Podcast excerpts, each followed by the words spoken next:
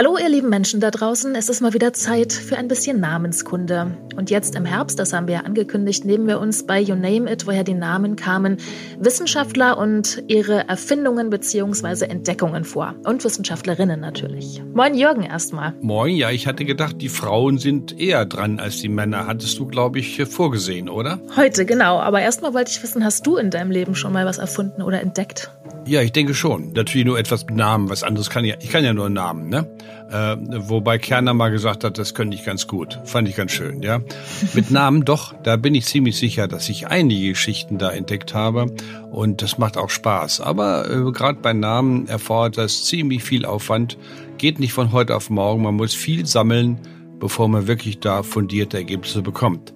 Ähm, aber ich glaube, da waren ein paar hochinteressante Sachen dabei, ja. Genau, und dafür ist dieser Podcast ja auch da. Mit dir finden wir immer wieder den Ursprung von Namen. Und Richtig. ja, los mhm. geht's jetzt in unserer Wissenschaftsreihe mit einer, deren Name bestimmt jeder kennt und die nicht nur die erste Frau war, die überhaupt einen Nobelpreis erhielt, sondern auch die einzige Wissenschaftlerin ist, die gleich zweimal damit ausgezeichnet wurde und die wohl für immer mit diesem Wort verbunden sein wird, Radioaktivität.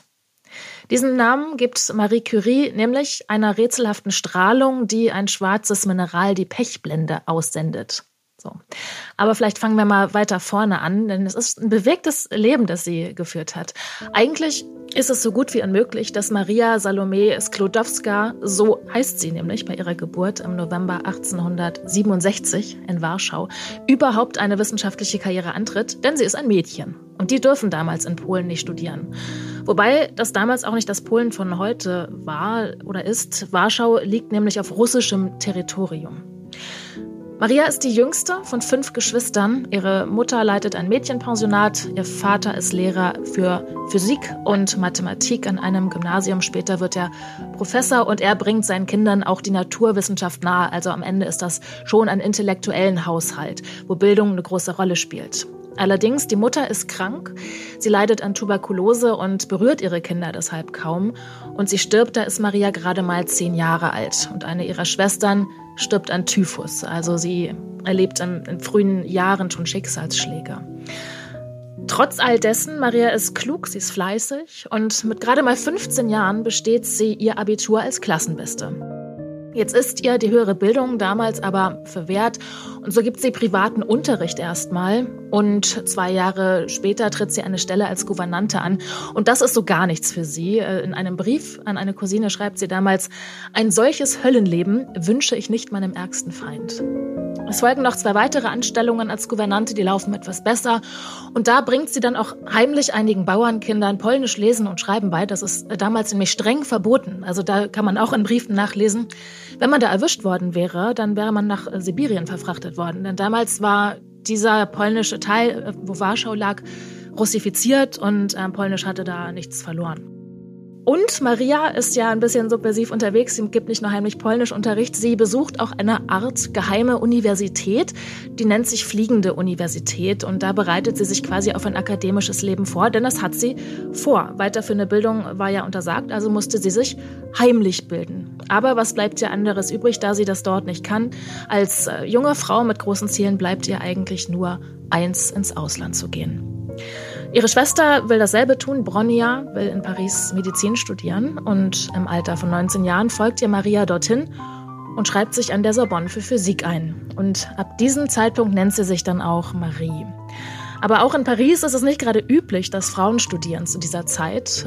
9000 ähm, Studenten gibt es in diesem Jahr an der Uni, 210 davon sind Frauen. Und an der wissenschaftlichen Fakultät waren es gerade mal 23.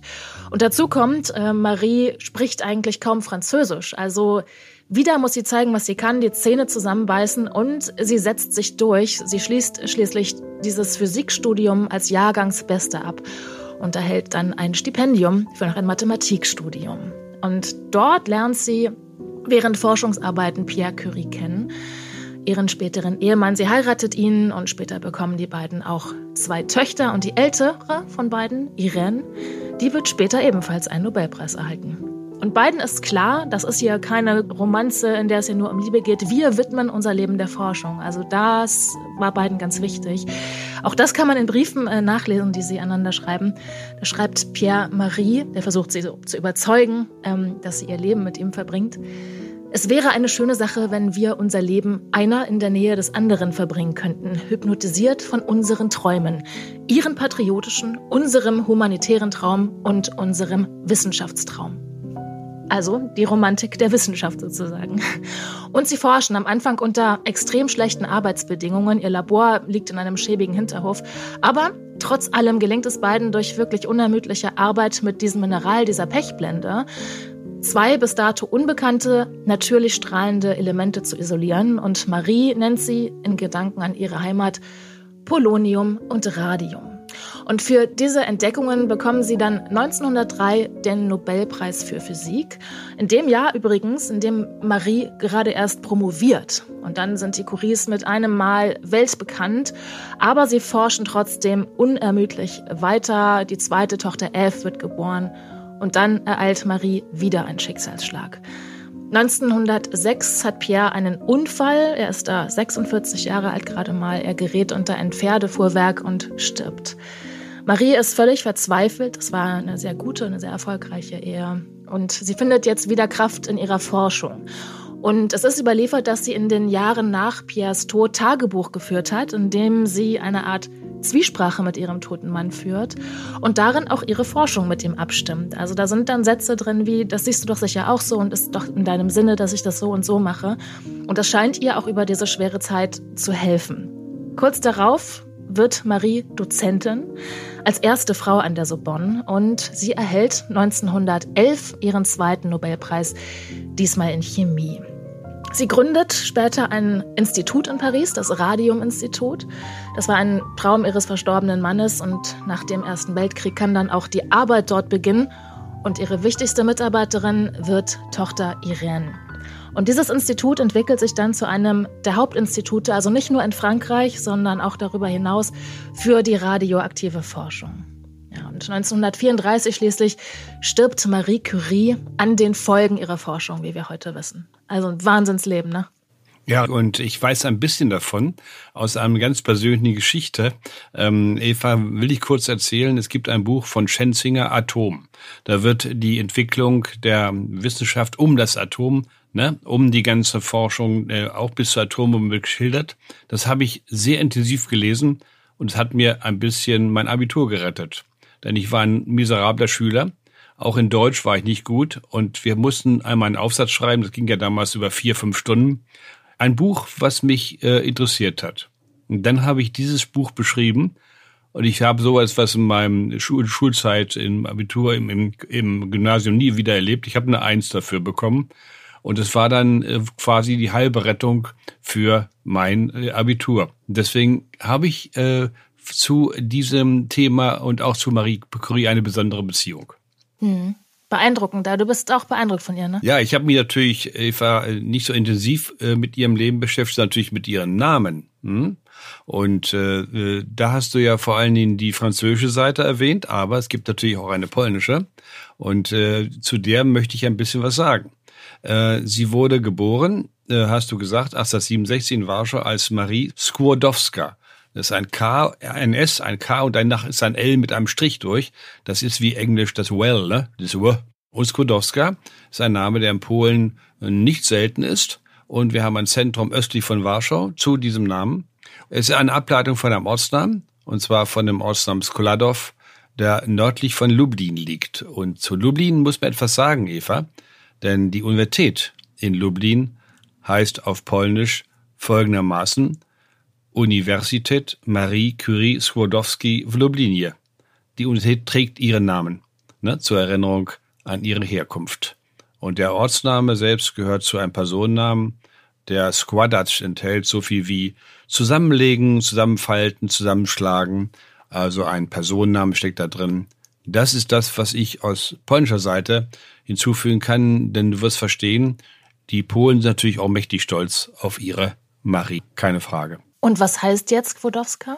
Skłodowska ist eine Ableitung von einem Personennamen und äh, der die Grundlage des Personennamens können wir erklären. Äh, Squat, also wie gesagt, ist die äh, zusammenlegen, zusammenfalten, zusammenschlagen. Das könnte bedeuten, dass es ein Mensch war, der gerne die Hände gefaltet hat. Wir äh, kennen solche Menschen, die eine Betschwester oder sowas? Ja, nicht würde ich nicht unbedingt äh, in, in diese Betengeschichte nehmen, sondern wir kennen Menschen, die eine bestimmte Körperhaltung haben und danach benannt werden. In die Richtung würde ich den Personennamen ähm, ah, so wie äh, die Merkel-Raute. Äh, richtig, ja. Gut, da hast du zum Beispiel, ne? Da hast du zum Beispiel mhm. ein Beispiel. Dadurch fiel sie auf. Äh, wir kennen sie fast alle äh, mit dieser Raute. In die Richtung geht wahrscheinlich die Erklärung des Personennamens. Oder wenn jemand immer die Hände über dem Kopf zusammenschlägt. Ja, auch eine auch eine Geschichte, klar, ja. Oh Gott, oh Gott oder so und dabei eben mit Händen zusammenschlägt, ne? Aber wir müssen noch ein Wort zu Curie verlieren, ist auch nicht ganz einfach, denn der Name ist in Frankreich äh, gar nicht mal so häufig äh, und ja, eine lustige Geschichte.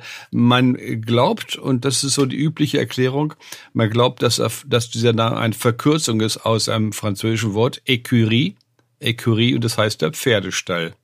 Das bedeutet, dass der Vorfahre von ihrem Mann irgendwann einmal offensichtlich an einem Pferdestall gewohnt hat in der Nähe. Es gibt das alles, ne? Ich erinnere. Oh Gott, und der Mann ist dann von einem Pferdefuhrwerk überfahren ja, worden. Ja, gut. Ich erinnere ah, ja, vielleicht, ich erinnere vielleicht an Sebastian Schweinsteiger, der ja auch einen Namen trägt, der äh, eine interessante Geschichte hat, ne? Hm.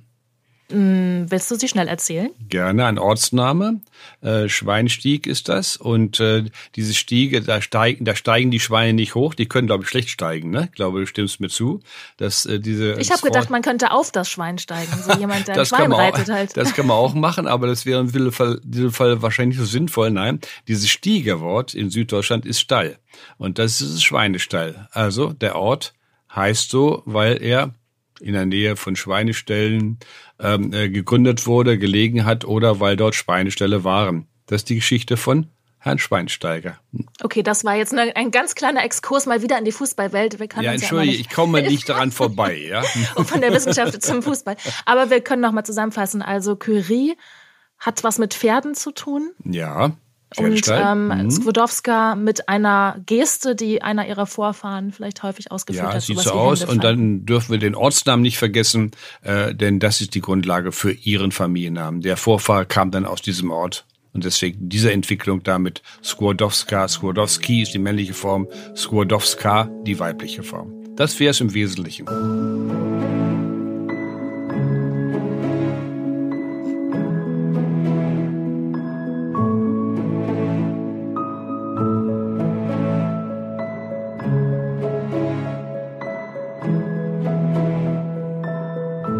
Von der Wissenschaft wollen wir noch mal zu einem, äh, ja wahrscheinlich nicht Wissenschaftler kommen. Lucian ist uns zugeschaltet aus der weltberühmten Stadt Mistelgau. Lucian. Ja. Mistelgau. Was ist denn das, Mistelgau? Ja, das Tor zur Fränkischen Schweiz. Es ist also die eine Seite des Tors zur Fränkischen Schweiz. Es gibt da noch eine andere Seite.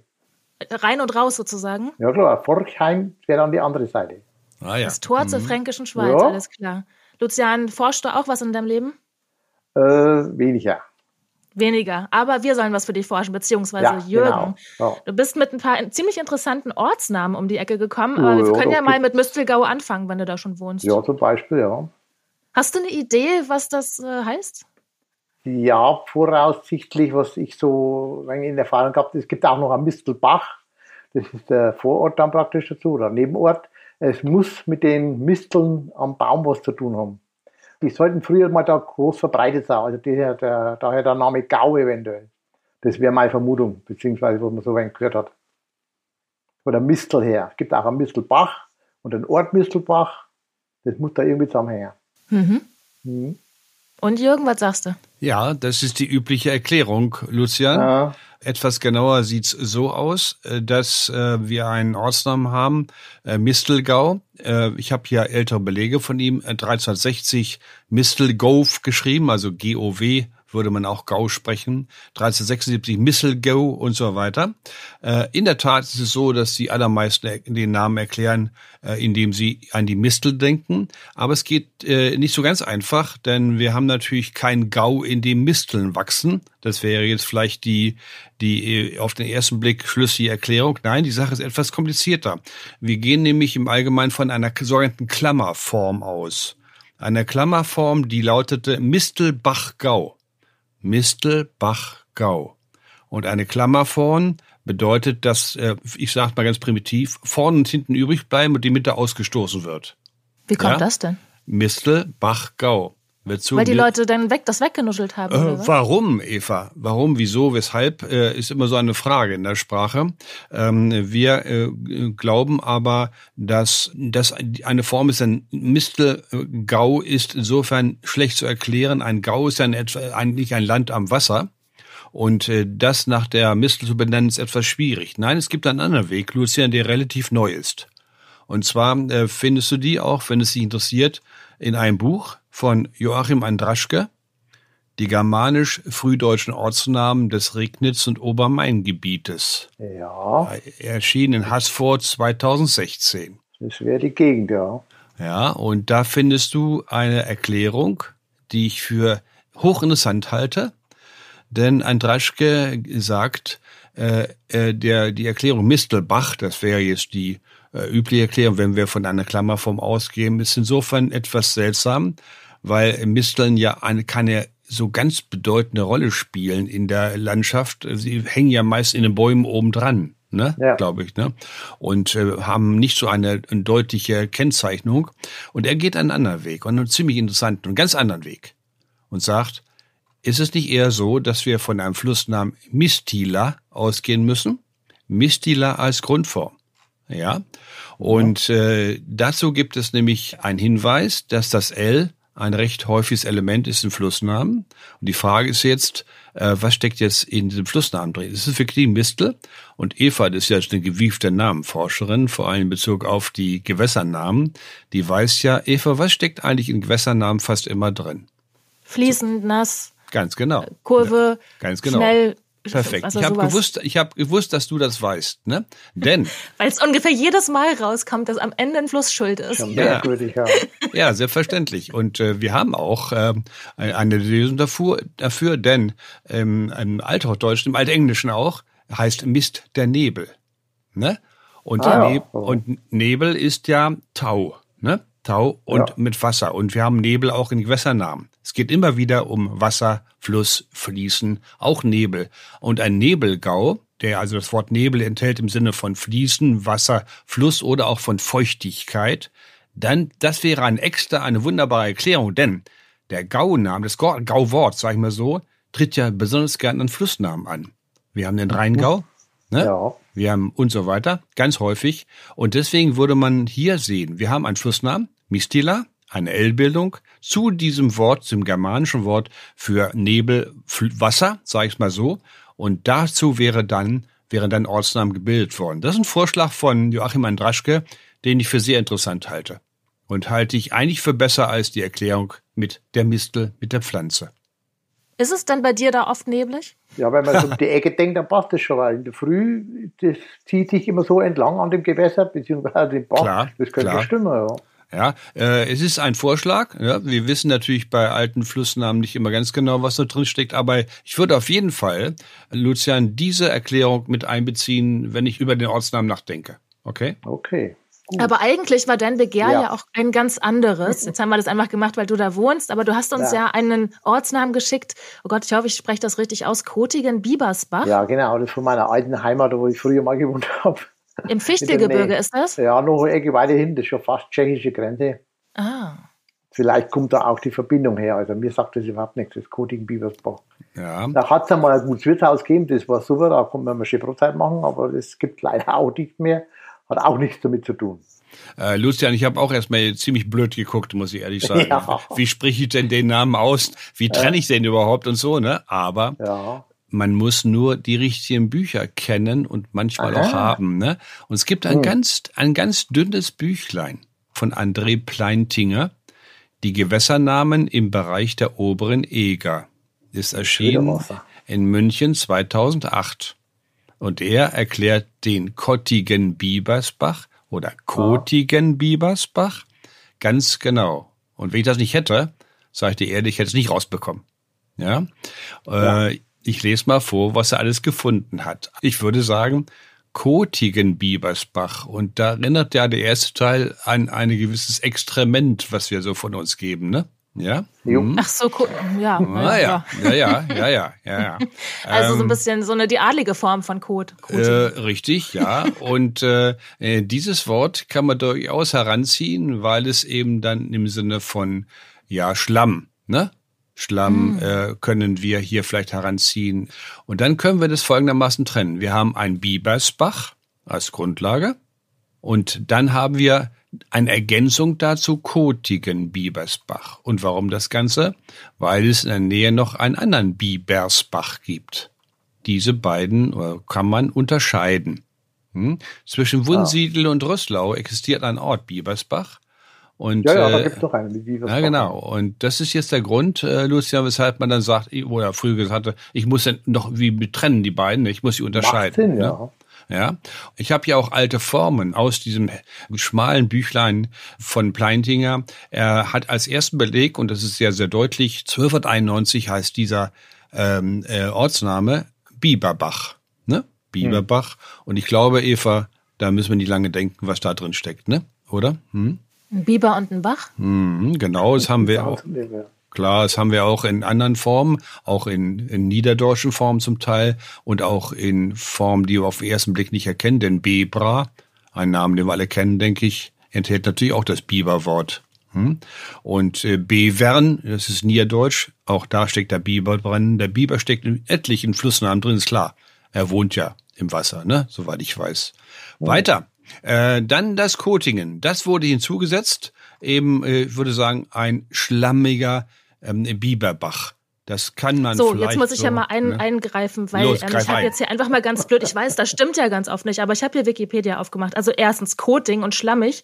Da hat dieser Ort Kotingen-Biebersbach einen Brunnen, der für sein wohlschmeckendes Heilwasser bekannt ist. Und oh, wir sprechen ja, hier von Schlamm und Kot. Ja, das finde ich ja schon mal lustig.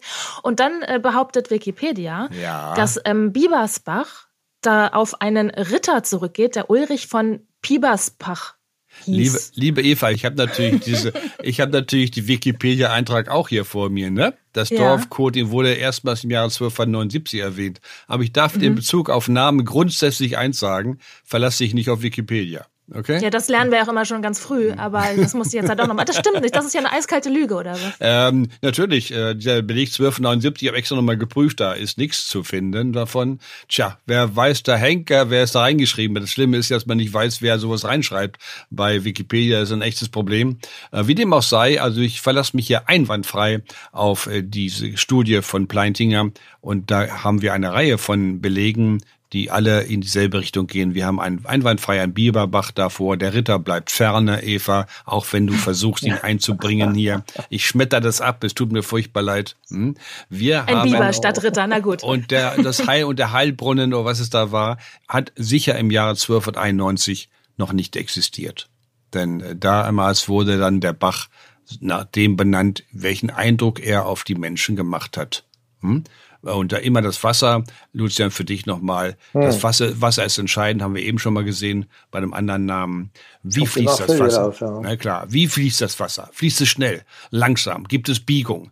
Wie sieht äh, das Ufer aus? Ist das sandig? Ist das äh, zum Beispiel goldgelb? Dann kriegen wir einen Goldbach. Ist sehr häufig, ne? Da ist kein Gold drin, ja, sondern der Sand. Ne? Beschreibungen, ja. ja. Ja, genau. Also es geht fast immer um die, den Bach, das Bachbett und das, was unmittelbar daran ist. Das ist ein Grundprinzip bei Flussnamen. Und ich wiederhole mich zum dritten oder vierten Male, das Wasser spielt die entscheidende Rolle. Okay, gut. Haben wir Kotigen, Biebersbach, sind Jetzt für dich halbwegs erklärt? Das ja? haben wir gut erklärt, ja. Das heißt, immer grundsätzlich gut. kann man da immer ein wenig auf Wasser dann schauen. Ja, dass das klar. irgendwo mit Wasser in Verbindung ist, weil das dann scheinbar fester Bestandteil ist, ja. der sich dann immer wieder leicht erklären lässt.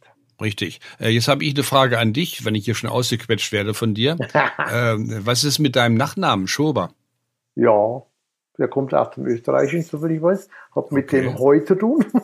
Aha, sicher? Sicher? Äh, meines Wissens ja. Mein Bruder hat da mal was geforscht in der Richtung. Ja. Äh, ja, müsste von denen abzuleiten sein, dem Gebäude, von den Heuschober. Ja, ich kann es dir gibt ja auch den Schober mit mhm. T, also das ist unterschiedlich.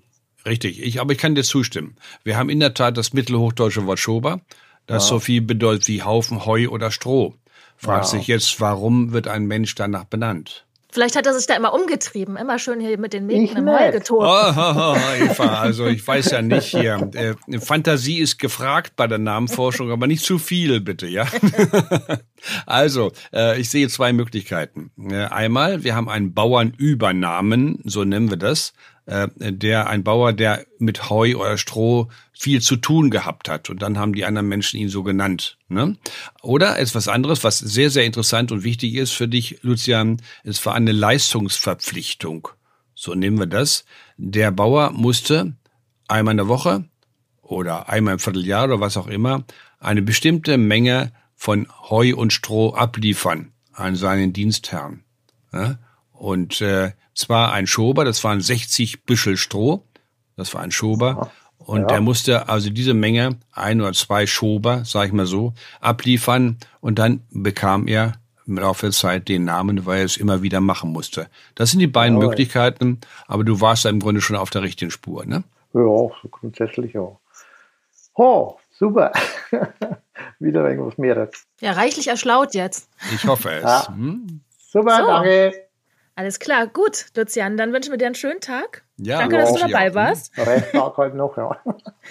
Und mach es gut. Ja, Tschüss. Der hört sich wieder irgendwo dann. Ne? So, und wenn ihr auch wissen wollt, was euer Nachname bedeutet oder euer Ortsname oder ein Ort in der Umgebung, dann wisst ihr ja, was ihr zu tun habt. Einfach schreiben an name.newdermedia.de und dann gucken wir, ob wir das rausfinden können. Und dann hören wir uns in zwei Wochen wieder. Richtig, Eva, aber die klagt doch weg. Nicht jeder Name kann erklärt werden. Es gibt auch Dinge, an denen beiße ich mir die Zähne aus. Und nicht nur ich, sondern andere auch. Aber man bemüht sich, ne? Einverstanden? Aber ein Versuch ist es wert. Ein Versuch ist wert, immer. Okay, danke und dann tschüss, bis zum nächsten Mal. Bis dann.